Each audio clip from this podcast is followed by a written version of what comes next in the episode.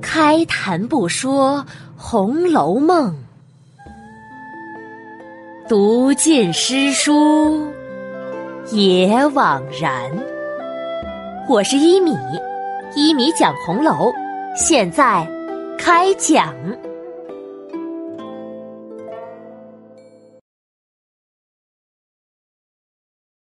第一百二十五集，《牡丹亭》艳曲景芳心。上一集播讲完，有朋友问，说宝玉把书带进大观园中，藏在床顶上，这个床顶是不是读错了？应该是房顶吧？这里呀，我说一下，没错，就是床顶。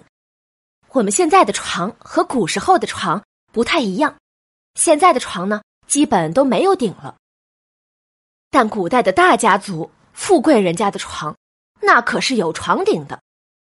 我找了一张古代床的照片，放在了这一集下面，大家可以来看看。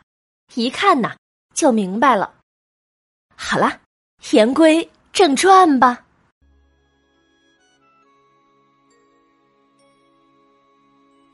上一期啊，讲到。宝黛两人共读西厢之后，互相说笑着打趣。宝玉拿起黛玉的花具，好了，咱们不说了，赶紧把这些花瓣给埋了，才是正经事。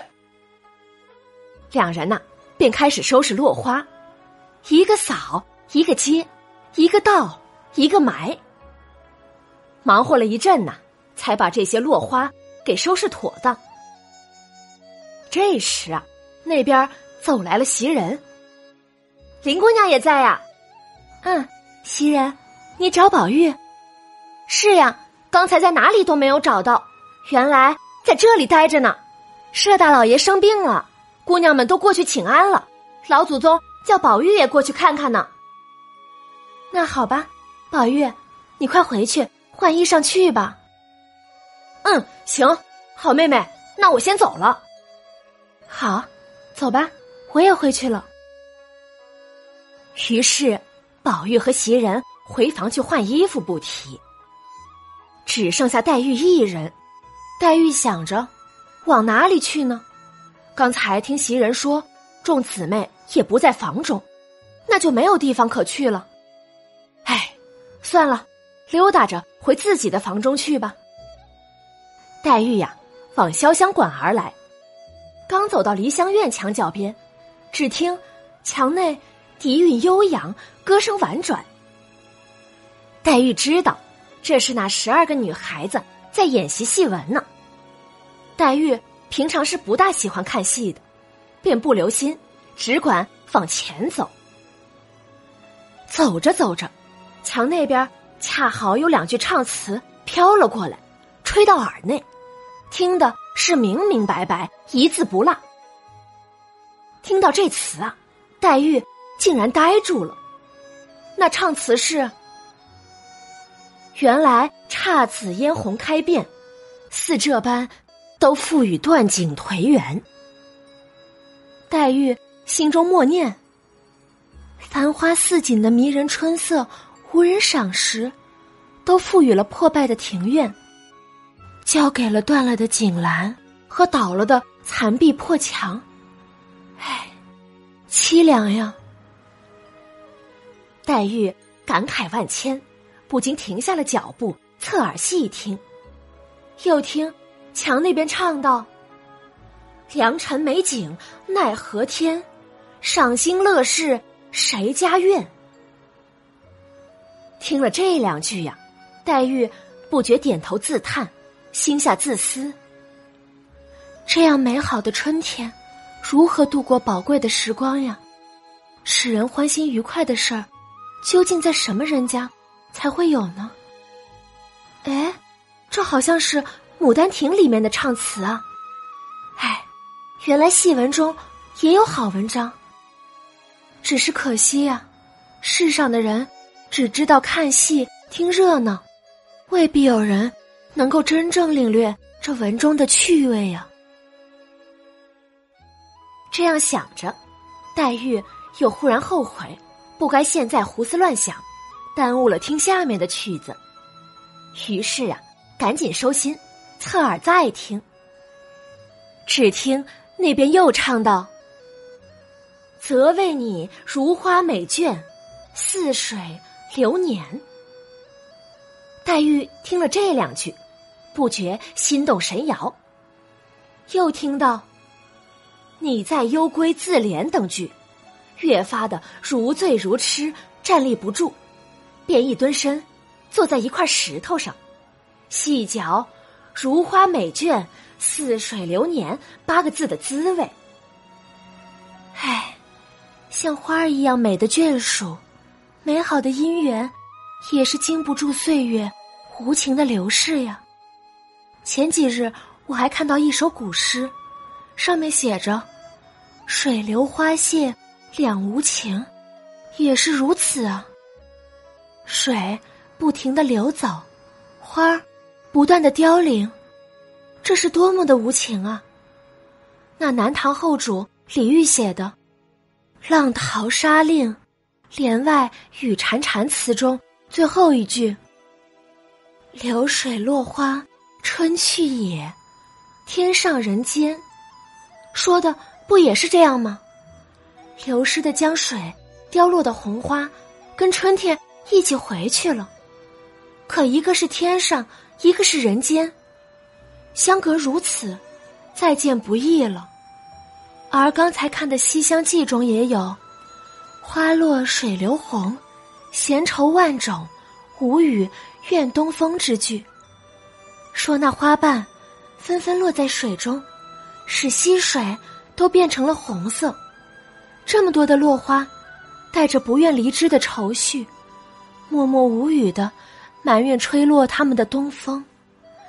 唉，唉，怎么看着都是美好，到头来却都是哀愁呢？唉，唉黛玉把《牡丹亭》中的戏文、古诗上的句子，以及《西厢记》中的词语都串在了一起，那是越想越伤心，越想越心痛。不知不觉，眼睛湿润，眼泪不争气的就吧嗒吧嗒的落了下来。唉，妆成绣靥心无已，对月临风恨有之。是啊，早晨对镜梳妆，夜晚灵灯刺绣，有时忙忙碌碌的，什么事儿都不用去想；然而有时对着月亮，迎着春风，却不免又能从心底发出一些淡淡的恨意呀。黛玉呀，正思绪万千时，啪的一声，背上被人拍了一下，黛玉。被吓了一跳，赶紧回头来看。他看到了谁呢？且听下回分解。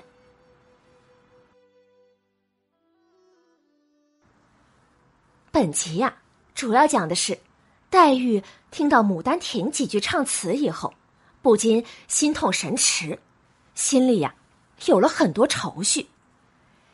要想了解黛玉的心思，我们就先要知道。她听的是《牡丹亭》中的哪一段？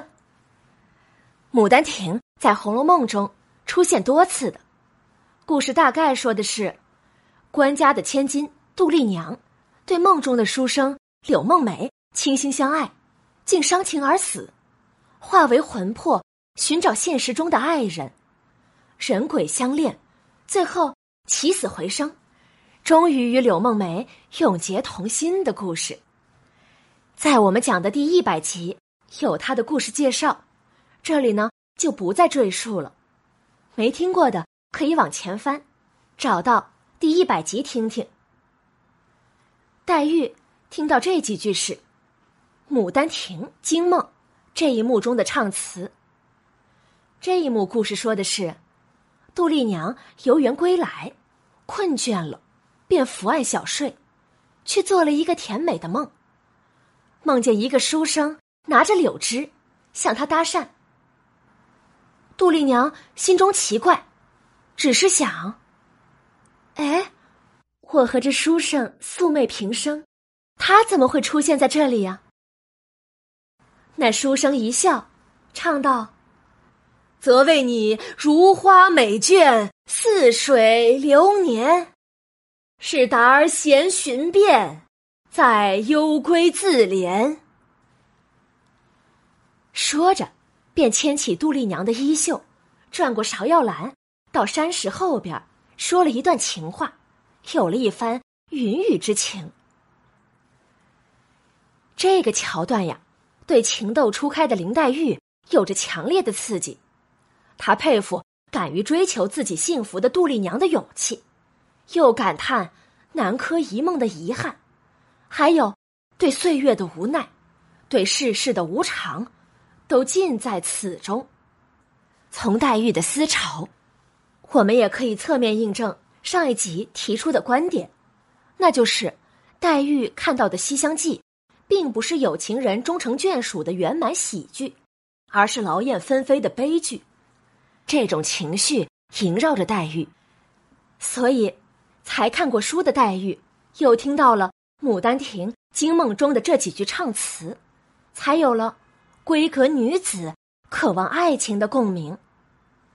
但如花美眷、似水流年的无奈，只能让黛玉有了愁上加愁的悲鸣。从这些曲子想到自己，也才有了《牡丹亭》艳曲《警芳心》的回目。另外，本集有个细节呀，也应该注意一下，那就是假设生病了，作为外甥女的林黛玉为什么不去探望呢？我想啊，这就和封建礼教有关了。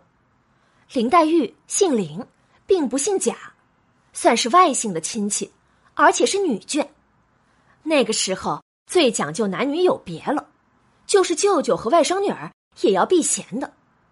而三春呢，则是一定要去的。迎春是贾赦的女儿，责无旁贷，需要伺候父亲尽孝。探春、惜春都姓贾，去探望叔伯，都是一家人，不需要避嫌。所以这里呀，曹雪芹。都不做解释，因为在当时的礼教下，读书人都懂得为什么林黛玉不去，只是我们现在有时无法理解当时的礼教罢了。好了，免费播讲，欢迎转发，也欢迎在收听到的平台上点击关注，这样你就能收到更新的消息了。晚安了，朋友们，再见。